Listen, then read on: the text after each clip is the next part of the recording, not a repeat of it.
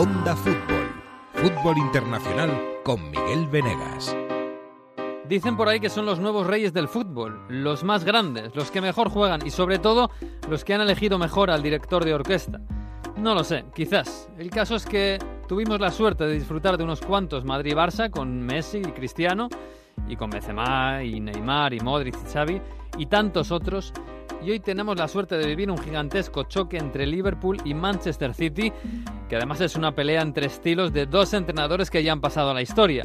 Ganó el Liverpool 3 a 1. Puede que haya un cambio de ciclo en la Premier y que los Reds ganen su primera Premier. O puede que el City lo vuelva a hacer, como el año pasado, porque levantar 9 puntos en noviembre no es más difícil que levantar 7 en enero. Bueno, lo mismo da. En un mundo fútbol tan de foco, tan de tuit, hoy la capital del mundo es Anfield y mañana, pues Dios dirá. Porque lo mejor es que la batalla continúa. Bienvenidos al episodio 12 porque esto es puro fútbol y casi nunca termina en gol. En Onda Cero. A ver cómo termina, casi nunca termina en gol, casi nunca termina en gol, casi nunca termina en gol. El Messi hasta el fondo, casi nunca termina en gol. ¡Gol! ¡Casi nunca termina en gol! Onda Fútbol. Fútbol Internacional con Miguel Venegas. palla all'area di rigore, si gira Cassano, magico movimento, Balotelli, David Villa darting through the middle, he's got it between the two, and he's won the game for Spain!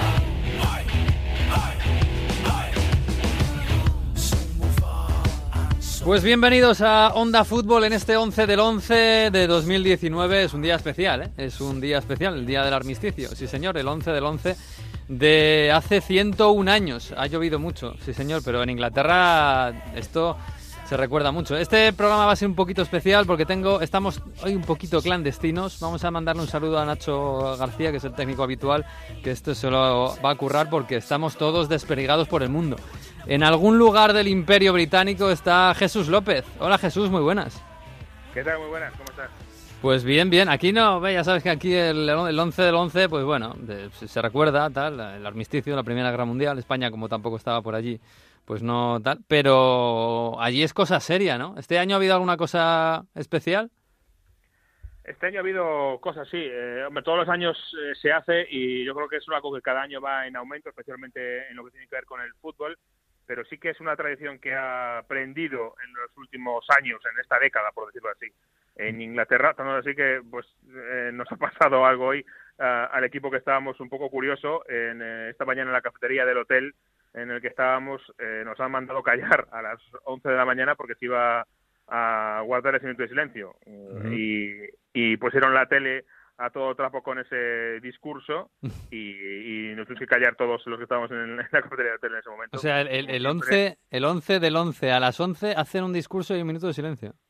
Sí, eh, Ajá. normalmente se pasa al domingo más cercano, por eso Ajá. se pasó a- al domingo ayer, que era 10. Sí. Eh, pero el Remembrance Sunday, que le llaman, el domingo del recuerdo. De- y, y, bueno, pues como siempre los ruidosos españoles en el extranjero, que fuimos los últimos en captar el, el momento, pero bueno, nos callamos y no nos, no nos dijeron nada. Uy, esto es serio allí. Bueno, este año he visto un que tienen hasta mascota. Han hecho, un- yo no sé si Sí. lo he visto yo por primera vez este año. No sé si es habitual, pero una poppy, una amapola, ya de mascota directamente. Sí, eso me parece un poco pasar Sí. de la raya, ¿no? En el Liverpool City, por ejemplo, llevar una amapola grande en una tril y la colocaron en el centro del campo para el minuto de silencio, Ujú. pero sí, ya lo de la mascota me parece que es un poco Sí. caer en el lado lúdico de, de algo que no es lúdico. Sí, sí, sí, de verdad. Bueno, es un fin de semana bonito en Inglaterra, sí señor, y en gran parte del Reino Unido. Eh, pero bonito, bonito, bonito, eh, Jesús, fue el Liverpool City. No defraudó, yo creo que no defraudó en cuanto a juego. Hombre, defraudaría a los seguidores del City, lógicamente, que perdieron, pero fue un partidazo, ¿eh? El 3-1 que durante mucho tiempo fue un 3-0, que parecía que le estaban, que le estaban humillando al Manchester City. Eh, para mí, venir engañoso. Yo creo que el City no jugó mal. Sí defendió mal quizás, pero, pero vamos, que a lo mejor juegan hoy y gana el City.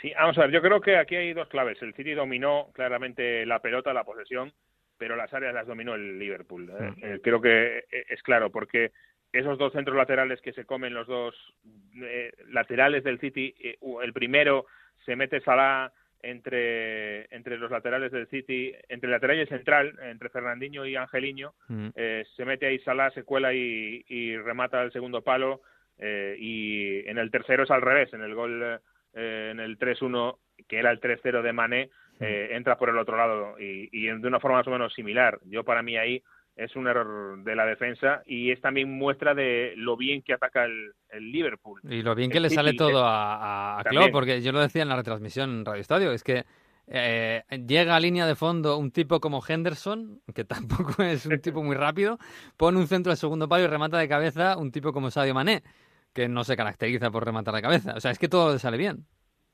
Sí, es verdad que le ha salido todo a pedido de boca. Yo creo que sobre todo empezando por el gol de Fabiño. Yo creo que es una de las claves porque cuando Mm. el City había entrado mucho mejor en el partido y estaba cogotando a su rival, no le dejaba hacer su esa presión del Liverpool.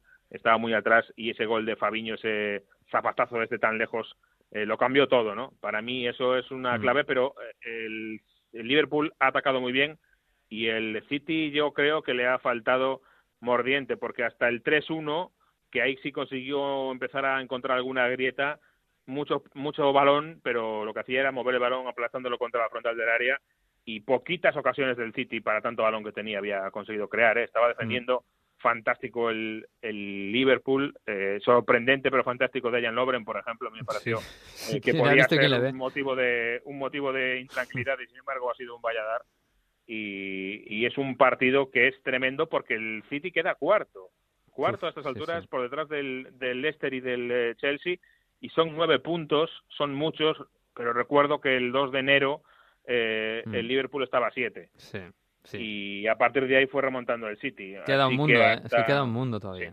Mm. Sí, sí.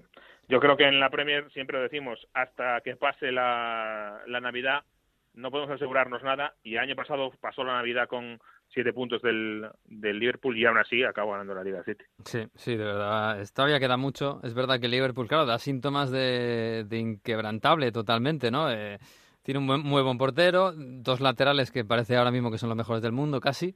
Eh, el mejor central del mundo, posiblemente. Y, y no sé si la mejor tripleta del mundo o una de las mejores. Es que, claro, por ahí. Eh, el- City jugó bien, pero es que, claro, si tienes enfrente un equipo que, atra- que, que domina tanto las áreas y que, y que te atosiga, y si no te atosiga, te cose a, a contras, eh, es muy difícil. Bueno, vamos a ver el City, porque tiene, si, si a Guardiola le gustan los retos, este desde luego no es pequeño. Pero vamos, a, a- a es Guardiola lo que no le gusta es el VAR, ¿no? O, o cómo funciona el VAR en Inglaterra. Sí, eso no le ha gustado nada y yo creo que es verdad, sobre todo eh, pide dos manos.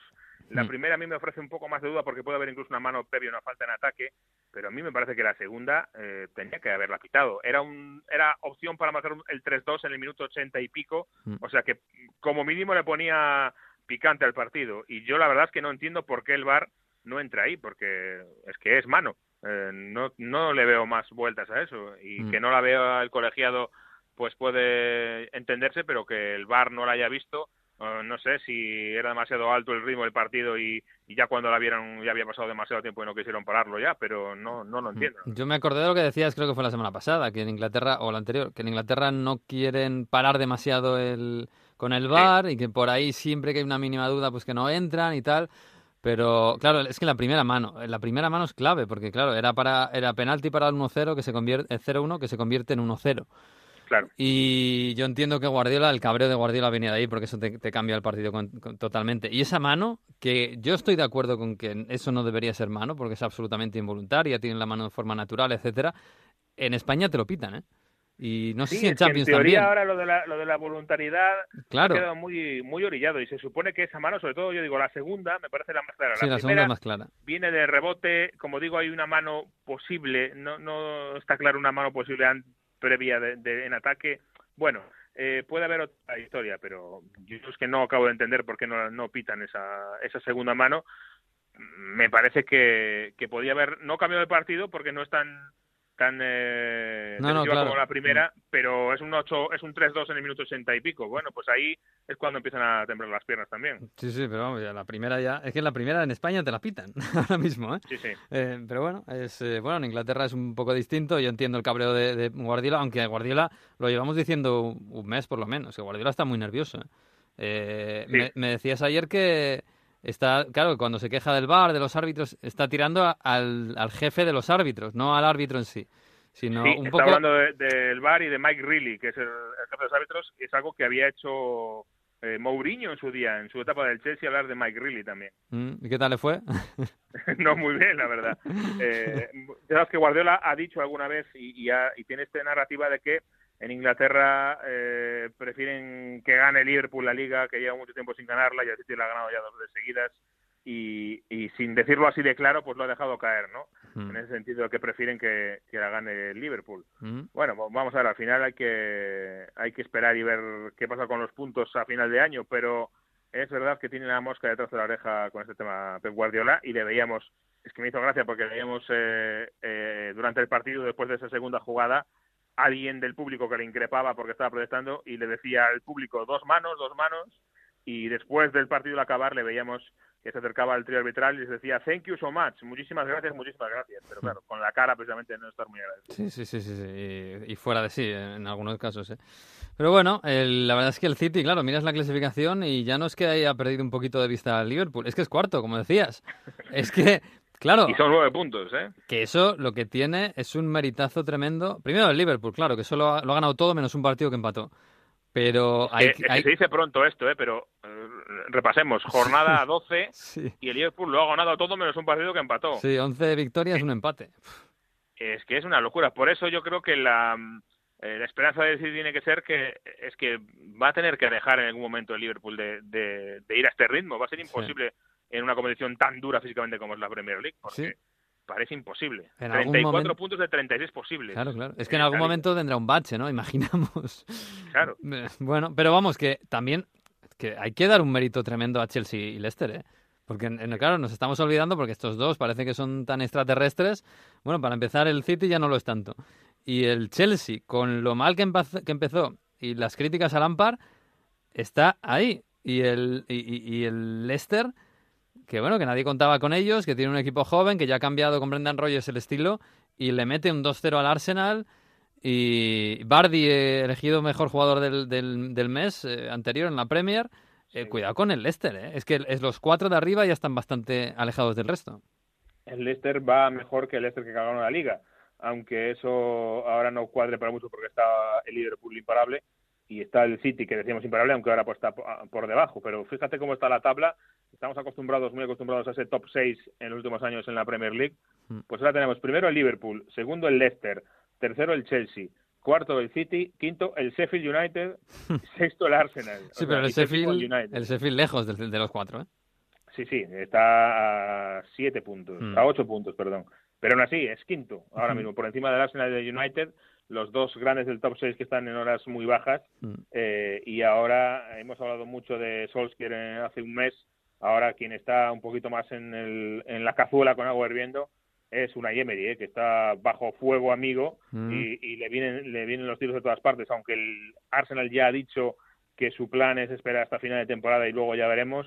eh, se presentan unas navidades difíciles para una Emery y si no consigue enderezar el rumbo o va a tener problemas el, el entrenador español. Sí, decía la semana pasada que el se- había mucha mofa con el tema del, del inglés, ¿no? que es por donde siempre Sí. lo tiran. Eh, claro, y este fin de semana eh, yo ya lo he visto en redes, eh, que, que, bueno, que ya eh, aprovechando eso del inglés van, van tirando a, a lo mal que está el Arsenal con, con Emery. Que claro, es verdad han perdido contra el Leicester, pero mira, viendo cómo está el Leicester, es verdad que es uno solo un- uno de los síntomas, ¿no? Que el Arsenal últimamente está bastante mal. Sí, y parecía que empezaba la temporada de forma bastante prometedora Sí. y sin embargo está cayéndose mucho. Como digo, eh, muchos, a muchos equipos en la Premier les marca el, el rush navideño todas esas eh, jornadas agolpadas. Primero porque son muchas jornadas y son muchos puntos para recuperar o para perder eh, ventajas con el resto de rivales y también porque son muchos partidos seguidos y ahí es donde se ven a los equipos eh, que están mejor plantados, eh, Mm. que son capaces de, de ir eh, a todos esos partidos. Es delicado y yo creo que van a ser unas navidades muy difíciles para el Arsenal y que pueden marcar el futuro de, de una Emery. Si no es de forma inmediata en enero, sí de cara a junio, en las Mm. navidades pueden ser claves. Uf, pues vamos a ver, ¿eh? vamos a ver. Este fin de semana no estaba Ceballos. Eh, yo creo que esto tiene mucho que ver el estado de Aubameyang y la cassette. que el año pasado entre los dos prácticamente casi parecía que levantaban el equipo y no están haciendo este no están haciendo goles ahora porque Aubameyang empezó muy bien, pero se le ha apagado la luz, no se sabe muy bien por qué. Bueno, no sé. Sí, va un poco con el equipo muchas veces. No sabes cuál es eh, el, huevo, o la gallina, ¿no? Si sí. Aubameyang está mal porque el equipo va para abajo o si el equipo va para abajo porque Aubameyang está mal. Pero al final entras en ese círculo y es muy difícil salir. Oye, no quiero despedirte sin preguntarte por eh, Adama Traoré, que es la noticia en España.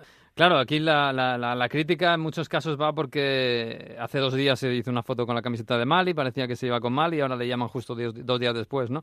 Yo digo que más allá de esto, que no sé si, si es, es, clave o no es clave o si es por esto o no es por esto, yo creo que Adama Traoré, y lo hemos hablado aquí, se estaba ganando una oportunidad. Está en un momento para mí muy bueno, sobre todo desde el partido contra el City. Y además es un futbolista que mm, ha mejorado muchísimo este año eh, de una forma que sinceramente no estaba claro que fuera a pasar.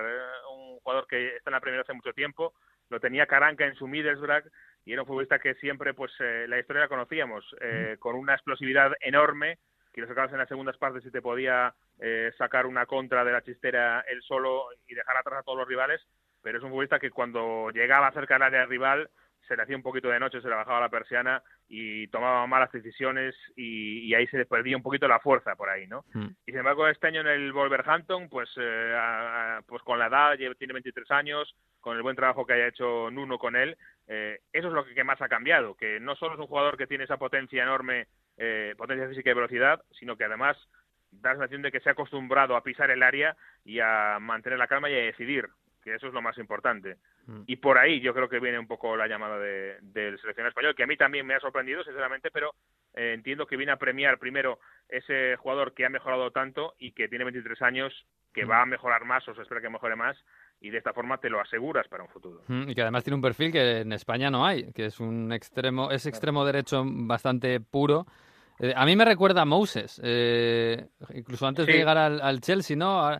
Es un jugador que ha jugado este año en el Wolverhampton de, de carrilero, aunque es más un extremo, pero un jugador muy pegado a la banda derecha siempre. Fíjate, en el partido famoso ante el City, que yo creo que es lo que le ha podido dar mm. eh, esta llamada, empezó jugando como carrilero, había marcado un gol, saliendo de carrilero fue el que eh, terminó la contra aquella para el 0-1 y después al final en los últimos minutos le sacan uno de ese zona de carrilero le pone de delantero mm. para los últimos minutos y a pesar de la paliza que se había pegado trabajando todo el partido, es él el que lanza también esa contra el que llega para, para hacer el segundo gol y, cerrar un poco el partido. Yo creo que es un jugador en ese sentido muy eh, versátil. Es verdad que es una potencia física y una, un poderío que no tiene la selección española mucho, ofrece algo distinto y para mí yo creo que la clave es que se lo está asegurando eh, el seleccionador para el futuro. Sí, claro, claro. Evidentemente está a punto de marcharse a jugar con Mali. Así que eso también. Pero bueno, está haciendo una temporada muy buena. A ver si, oye, por ahí encontramos un, un gran talento que ha estado en las, todas las categorías inferiores de España y a ver si explota en el Wolverhampton. Bueno, lo veremos. En fin, Jesús, que tenga buen viaje usted con sus trenes y sus cosas por la campiña inglesa. a ver si, bueno, no sé. Habrá mapolas por allí, ¿no? Por todos lados. Ay, sí, sí, está en todas partes, en todas las eh, estaciones. Eh, esto hay que decirlo también y empieza a tener un poquito de crítica en Inglaterra el tema de las amapolas y, del recuerdo, porque, eh, bueno, hay una ONG, una especie de ONG que son para los veteranos de la Legión, que fueron los que en, primer lugar impulsaron un poco esta idea y claro, la recaudación empieza a ser muy importante y, y empieza a haber voces que dicen que, bueno, que que a lo mejor esto es un negocio demasiado grande lo de las amapolas y, mm. el día del recuerdo. Mm. Empieza a haber algunas voces, porque ya te digo que es algo que ha evolucionado mucho en una década, eh, sobre todo en cuanto al fútbol, pues hace 10 años apenas se tenía en cuenta, pero a mm. base de empujarlo, digamos, con relaciones públicas, pues eh, ahora es un, yo creo que un acontecimiento en todo el país. Sí, claro, y la Premier es un, es un escaparate mundial tremendo. Y bueno, sí, lógicamente todo lo que aparece en la Premier en televisión se expande. Sí. En fin, bueno, Jesús, que usted tenga buen viaje. Voy a llamar a Mario, que no sé por dónde anda. Un abrazo. De viaje también, seguro. Sí, Un abrazo, seguro. ciao, ciao. Parla di equità, ce ne fosse la metà, saremmo già da un pezzo in fuga in mare aperto. E parla di onestà, ce ne fosse la metà, sareste già da un pezzo prossimi all'arresto. E dice che non sono un razzista, ma è un razzista, ma non lo sa dice io non sono un razzista ma è un razzista ma non lo sa. Chi dice io non sono un razzista ma è un razzista Mario Gago, ¿qué tal? Muy buenas. ¿Qué tal? ¿Cómo estáis? ¿Cómo estás? ¿Cómo estás tú? Está por ahí. Hoy es un programa así un poco especial. Eh, sonido, no sé, como si estuvieras en los Alpes, ¿no? Sí, bueno, hay que estamos de, de parón, hay que aprovechar. Sale además de clasificada para la Euro. Y bueno, ahí estaba escuchando a Willy Peyote, ¿no? Con eh, esta canción eh, bastante, un poco con lo que venimos viviendo en Italia, ¿no? Que en los últimos tiempos con, eh, con el racismo, ¿no? Eh, aquí eh, nadie dice que es racista, él dice yo no soy racista, pero, Pero. eh, pues un poco esto, ¿no? Ese es el discurso que hemos hablado, Mm. por desgracia, otras veces. La canción dice yo no soy racista, pero quien dice eso es un racista. Un poco Willy Peyote, que es de Torino, tifoso del Toro también, por cierto, y Mm. bueno, se está cogiendo mucha popo- popularidad en Italia. Ah, por cierto, he visto esta, me la enseñaste tú, una foto de seguidores de la Lazio este fin de semana en Roma con una pancarta enorme eh, contra el racismo. Eh, quiero decir que está muy está bien porque a veces te- tenemos en la cabeza el tópico que de, de la afición de la Lazio como si todos fueran racistas y fascistas y no es así. O sea, también hay gente que precisamente lucha contra esta imagen, ¿no?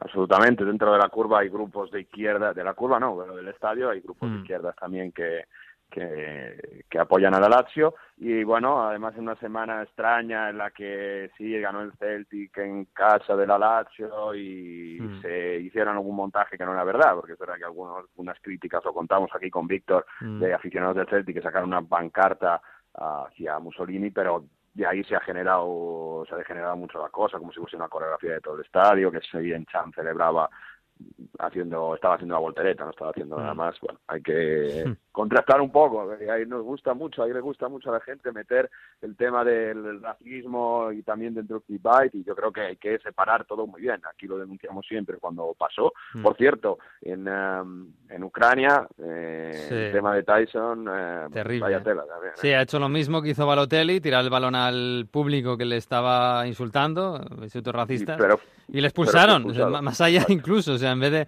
lejos de calmar las cosas y tal, le expulsaron. Es terrible, la verdad, lo que ha pasado en Ucrania, pero bueno, es, es el fútbol y es el mundo que tenemos ahora mismo, desgraciadamente.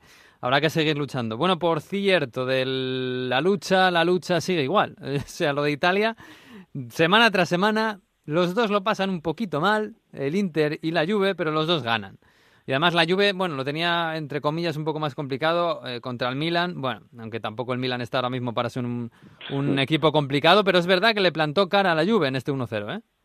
Sí, jugó muy ordenado. Pues, pues, seguramente ha sido el, eh, el partido de, el mejor partido del Milan de Pioli en estos cuatro o cinco partidos que lleva en la gestión del Milan, porque estuvieron muy organizados, tuvieron ocasiones a primera parte, estuvo muy bien Chesney, de los mejores del partido, pero al final eh, suelen surgir algunos brotes verdes en la Juventus, le pasó también en Champions contra Lokomotiv de Moscú. Por cierto, en los últimos minutos la Juve, ¿eh? Mm. Eh, si leí una estadística hoy en, en la prensa italiana de 15 puntos ganados entre Champions y Serie A, ga- ganados por goles más allá del 70.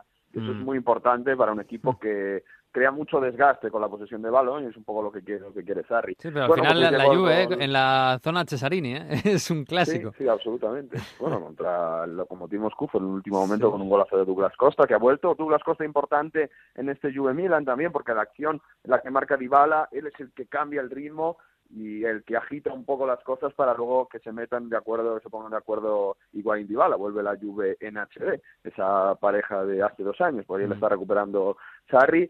Muchísimas críticas otra vez para Bernardeschi y Sarri insiste con esto, ¿eh? el trecuartista. Eh, entró Douglas Costa y con Bernardeschi parecía otro, otro ritmo totalmente diferente, ¿no? Le están saliendo las cosas a Federico Bernardeschi, uno, muchos tenemos mucha, mucha, creemos, ¿no? Mucha confianza en que es uno de los jugadores que tiene que elevar a Italia en la próxima Eurocopa. Lo que Bueno, pasa es que, Mario, en, la ¿eh? Fiorentina no le veíamos jugando ahí, en la media punta, de trecuartista, ¿no? Le veíamos siempre en banda.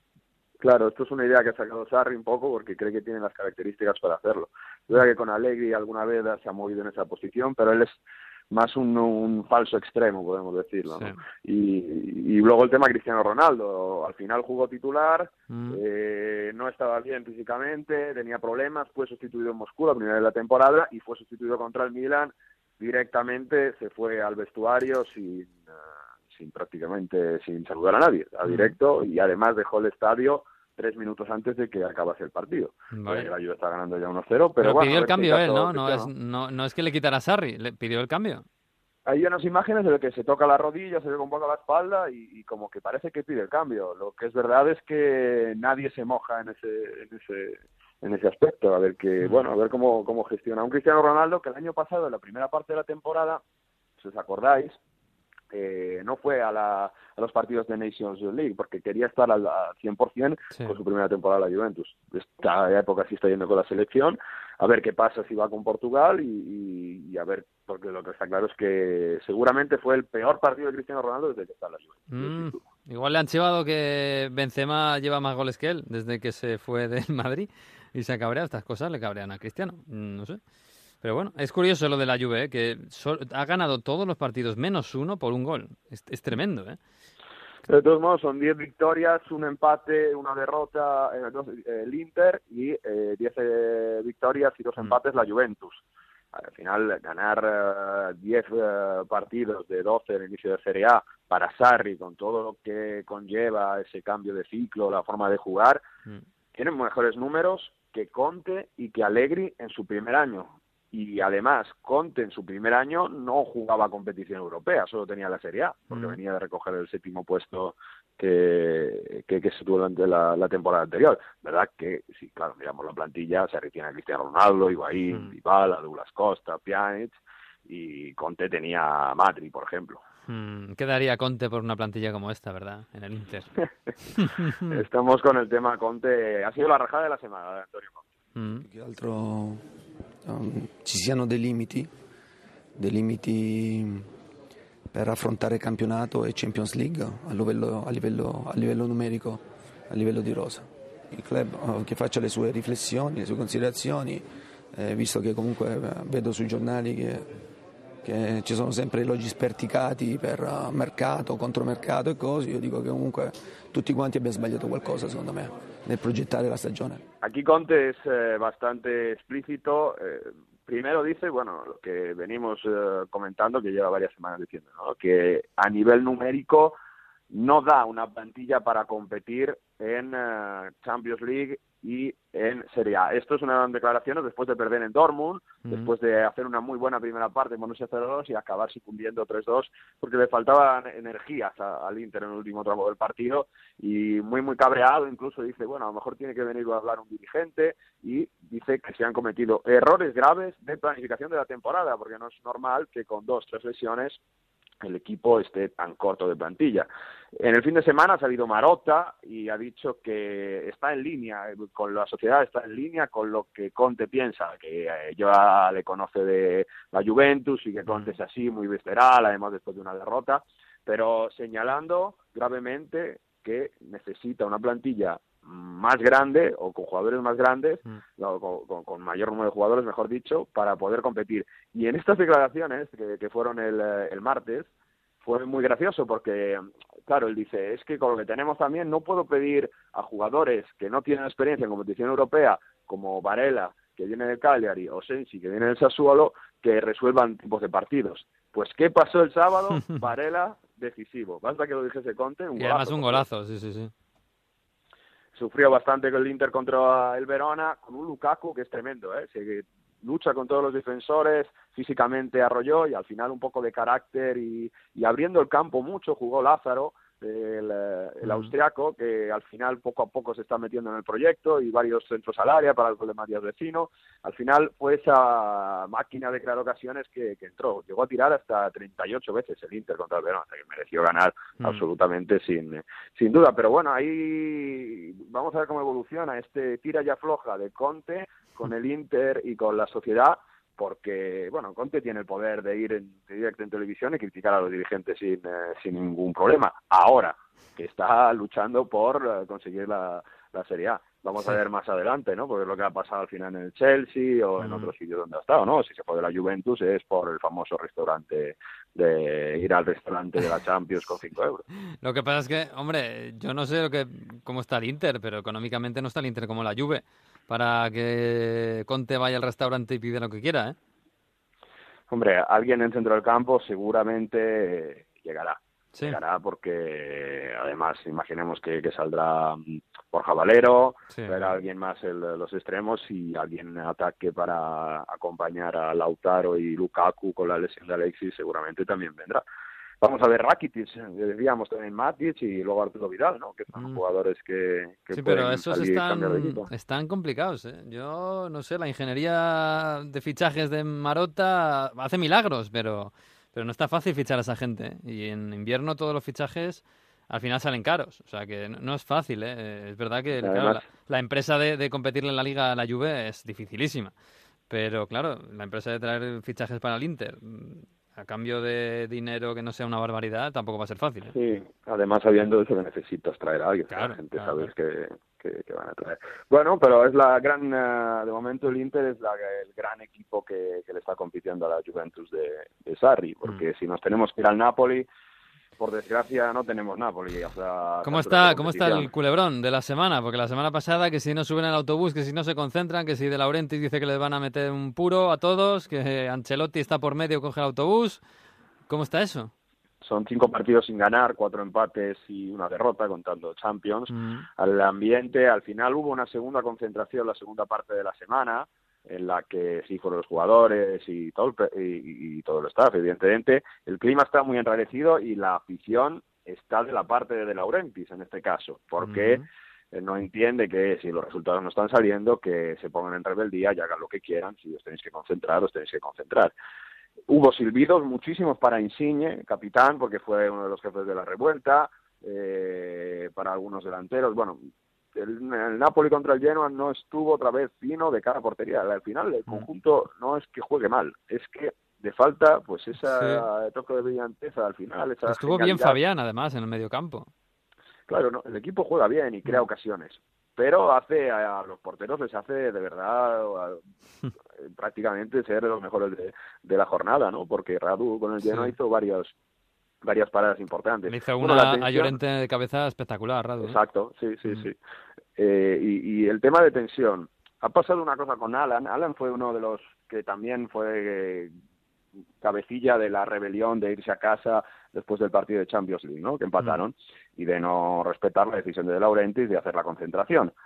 Alan está lesionado, pero eh, el día siguiente han llegado a entraron en casa de Alan a robar, donde estaba su mujer y, donde había también eh, algún familiar y, demás, ¿no? Entraron a robar mm. y el día siguiente en eh, las redes sociales la mujer de, de Alan eh, escribió un post como si diciendo ahora basta, ¿no? Como si esto fuese consecuencia de lo que hizo su marido en el fútbol. Un poco mm. relacionando las dos cosas, ¿no? Diciendo que, bueno, ellos siempre cuando habían estado en Nápoles se han eh, sentido muy bien, les han adaptado muy bien, pero ahora parece que cada cosa que pasa en el campo no están tan bien como antes y en medio de, digo, un episodio de robo bastante, bueno, que está habiendo bastante en el mundo del fútbol además, pero en este mm. caso eh, con bastante miedo. Así que hay este clima de, de oscuridad, no, sé cómo decirlo, pero de, mm. De, preocupación seria de, de, adaptación de la plantilla a la ciudad y a todo. O sea que yo creo que son periodos de, de que la cabeza, pues cuando te ofecas que no entran los goles así, pues yo creo que al final se desbloqueará, porque al final jugadores como Koulibaly, que era un gran defensa, el defensa que quería toda Europa el año pasado y que hacía partidos fantásticos, el otro día fue bueno, algo mejor, jugó contra el Genoa, pero en Champions, por ejemplo, no estuvo nada fino y ha cometido muchos errores defensivos que le han costado goles en contra importantes rápidamente el autogol contra la Juventus en el mm. segundo partido de liga. Sí, sí, sí, sí. Sí, está claro que el Napoli está tiene tendencia de vez en cuando, los últimos años no tanto, pero el Napoli tiene tendencia a ser un club que se autodestruye eh, en momentos puntuales en los que la cosa empieza a ir mal. Pero bueno, estos son a veces son baches, son etapas. Vamos a ver si este equipo que tiene un equipo, una buena plantilla, tira para arriba, porque ahora mismo es que está fuera de Europa. Es que, claro, el Cagliari está ganando todo, por ejemplo, y, bueno, el Napoli Ahí está, la Euro Cagliari cuarto con 24 puntos, los mismos que la Lazio. Tremendo, ¿eh? Tiene dos más que el Atalanta, que esta semana solo empató contra la Sampdoria, dos más que la Roma, que esta semana perdió en Parma mm. y además perdió bien, 2-0 y el Cagliari tiene cinco puntos más que el Napoli que tiene 19. Hmm. Bueno, es que bueno, el Napoli tiene 19 y el Inter tiene 31, que, que son 12 puntos, es una barbaridad si tenemos en cuenta que son 12 jornadas de competición. Pero el Cagliari es tremendo, ¿eh? la facilidad que encuentra para marcar goles. Es verdad que la, defensa de la Fiorentina no estuvo demasiado bien. Por cierto, fue un partido muy bonito en el recuerdo de David Astori, ¿eh? Que ah.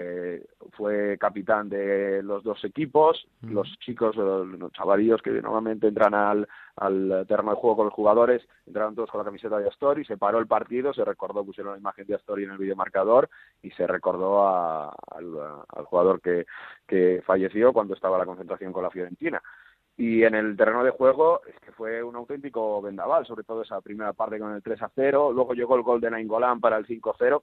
¿Os acordáis, no? La semana pasada decía que en Italia se dice mucho lo de tirar un misil desde fuera del área. Sí, una nevera. Una lavadora.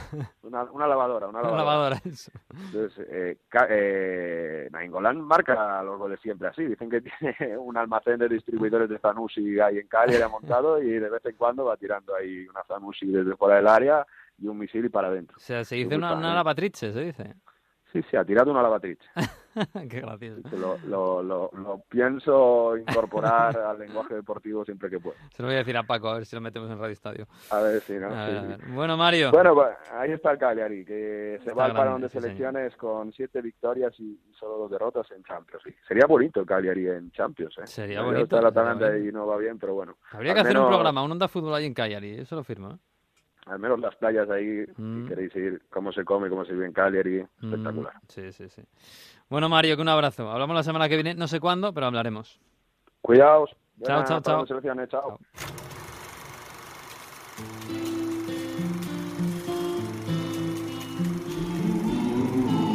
Bueno, pues nos vamos a marchar, pero antes de hacerlo llega, como siempre, el profesor Víctor Gómez con su curso de historia futbolística 2019-2020. Esta semana, como no podía ser de otra manera, nos lleva a Berlín.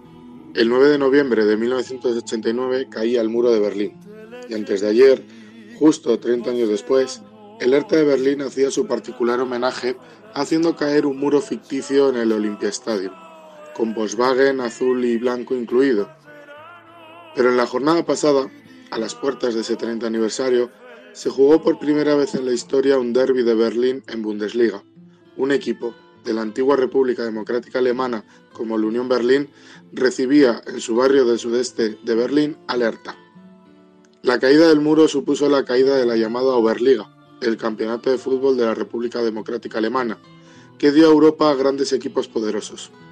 Hoy equipos como el Dinamo de Berlín, el Lokomotiv Leipzig, Karl Zeiss Jena o el Magdeburgo, campeón de la Recopa, nos acercan al término nostalgie, o lo que es lo mismo, nostalgia por esa Alemania del Este, en nuestro caso, por su fútbol.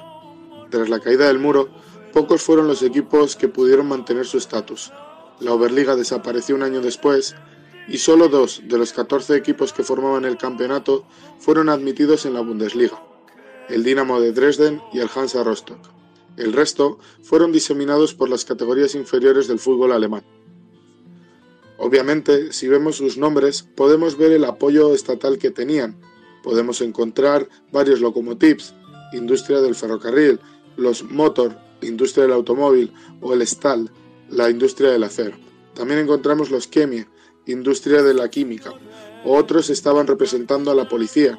Así llegó a la cumbre el Dinamo de Berlín, del ministro de Seguridad Enrich Mielke, o nombres como Turbin, Energy, la lista es muy larga.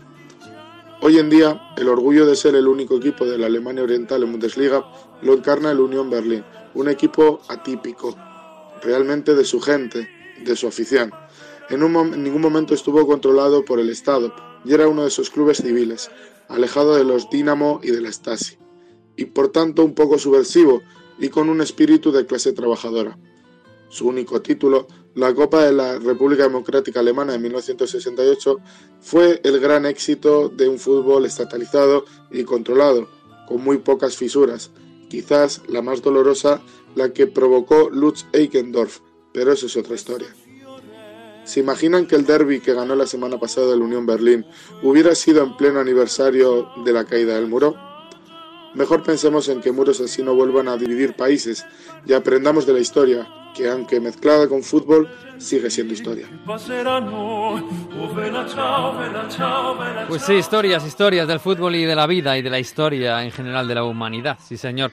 Bueno, pues hasta aquí hemos llegado, hasta aquí este episodio 12, ya saben que la semana que viene, como hay parón de selecciones, bueno, haremos programa, haremos un bonus track, no sé si el lunes, el martes, el miércoles, bueno, ya buscamos, buscaremos un huequito, pero hasta aquí ha llegado el episodio 12 de Onda Fútbol, así que disfruten de la semana, no hay fútbol, pero se puede disfrutar de mucho más. A partir del jueves habrá eh, selecciones. Disfruten de la semana y adiós.